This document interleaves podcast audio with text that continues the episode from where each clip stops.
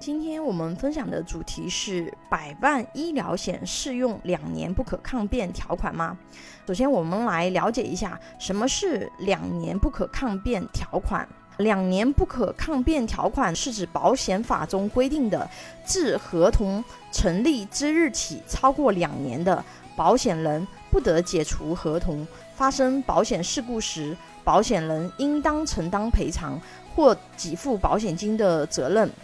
两年不可抗辩条款适用的前提是保单成立超过两年。像百万医疗险这样的短期险种，它都是一年一交的，通常是不具备适用两年不可抗辩条款的条件的。但是现实中，大量百万医疗险是可以不间断续保的。那么，客户的百万医疗险续保到第三年之后，是不是可以适用两年不可抗辩条款呢？关于百万医疗险适用两年不可抗辩条款的判例比较少。最近啊，我看到一个百万医疗险续保至第三年时出险的一个判例啊。该案有两个看点：第一，对于仅住院病例中既往史记录有某些症状或者体征的发生时间，而无明确诊断及治疗的，法院认为是不能够由症状来推定患有某种疾病。第二呢，是对于续保保单是否适用于两年不可抗辩条款的问题。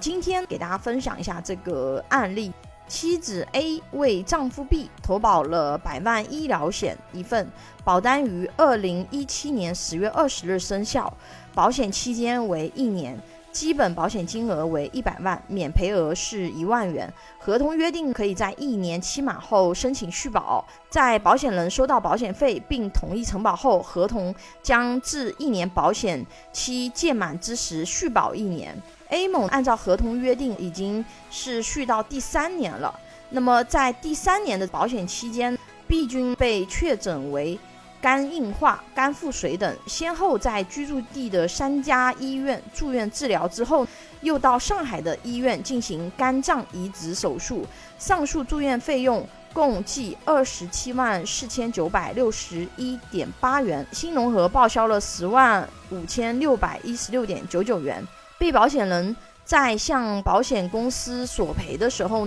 保险公司发现 B 君在二零二零年二月二十六日在某医院的入院记录中记载，患者在一四年前体检的时候发现乙肝表面抗原阳性，具体不详，未特殊诊治。之后未规范定期复查，出院记录记载发现肝炎十四年余，乏力、眼黄、尿黄一周。那么他这里面就变成他的一个肝病追溯到十四年前，也就是说在投保之前了。二零二零年十一月，他就收到保险公司的理赔决定通知书，以这个未如实告知为理由，解除了保险合同，并拒绝赔付。B 君向法院起诉，要求法院依法确认保险公司做出的解除保险合同行为无效，并给付保险金十七万零二百零四点七四元。最后，法院判决了保险公司要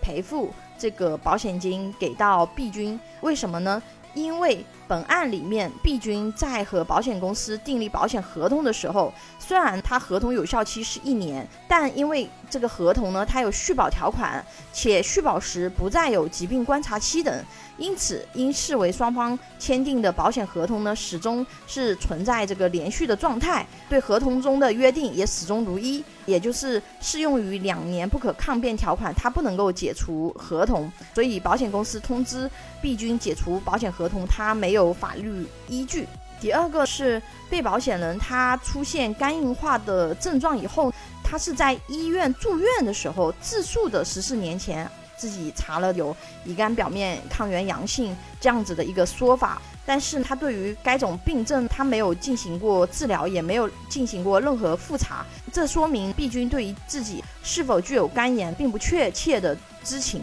而且保险公司也没有提供证据证明投保人及。被保险人在投保时明知自己患有该项病症，所以说保险公司因此呢没有理由去解除保险合同，所以法院是判保险公司要赔钱。总结就是两点，一个是两年不可抗辩条。条款，一个呢是他在住院的时候自述自己十四年前有查到乙肝表面抗原阳性，但是因为他没有任何的确诊记录，也没有任何的治疗记录，是出于这两点，所以。法院就判了保险公司应予赔偿，这一点之前也有跟大家去分享，就是你住院的时候，你千万不要把你以为或者是已经没有确诊在案的一些东西，自以为我有这个东西，然后告知医生，然后医生给你写下，比如说多少年多少年的这个既往症，那你时间如果追溯到了你投保之前的时间，就会造成这样子的一个问题，因为这个客户。他能够幸运的理赔，是因为他后期没有任何的治疗和检查的记录。但是如果可能有一些确诊记录的，那么这种他可能就赔不了了。所以很多人如果住院或者是门诊的时候，千万不要把你自己的某些症状或者是你的一个疾病自述。去追溯到你投保之前，不然对你自己理赔是非常不利的。有保险需求的朋友可以关注微信公众号“富贵成长记”或者私信老师咨询。拥有一百多家保险公司产品库，可以轻松货比三家，帮助有保险需求的家庭省钱省时间。关注我，教你买对保险。